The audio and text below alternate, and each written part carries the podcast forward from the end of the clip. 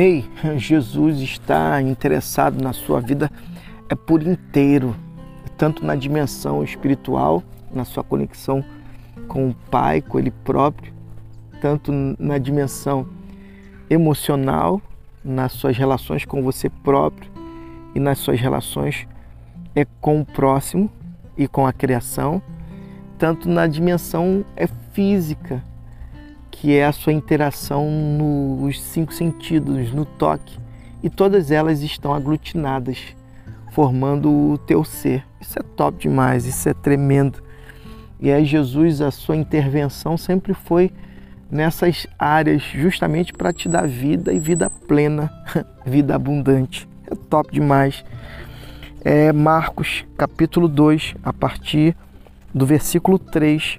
Jesus mais uma vez vai tratar as emoções, vai tratar a conexão é com o próximo, com Deus e com o próximo. Olha que top. Jesus foi uma, uma foi uma vez mais caminhar à beira-mar e de novo, uma multidão foi atrás dele para ouvir seu ensino. Caminhando, ele viu Levi, filho de Afeu, que era cobrador de impostos. Jesus convidou: Vem comigo, venha comigo. Ele se levantou, passou a segui-lo. Mais tarde, Jesus e os discípulos estavam jantando na casa de Levi. Seus convidados e seus convidados eram pessoas de má reputação.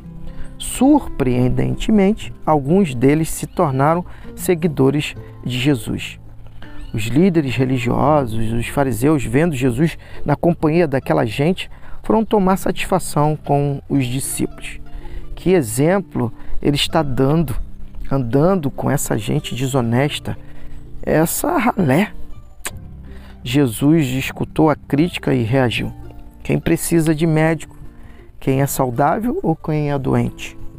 Estou aqui para dar atenção aos de fora, não para mimar os da casa, que se acham é justo. que top, que palavra é poderosa. Que pena é que aqueles que se acham sãos não têm a sensibilidade dos filhos de Deus. Os filhos de Deus, eles são movidos é, pelo Espírito Santo, e o Espírito Santo é graça que é favor e merecido, é compaixão, é se colocar no lugar de, compreendendo que aquele que pensa estar de pé, cuide para que não caia, é, é misericórdia, é amor, é justiça, sim, lógico, evidente que nós servimos ao Deus de justiça e isso alegra o nosso coração, mas o fato é que Jesus é aquele que veio para todos, sem exceção. Ele não faz acepção de pessoas.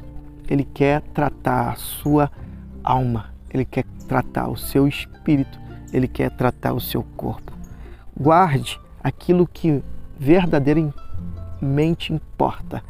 Guarde a sua vida, guarde o seu relacionamento e que Deus te abençoe.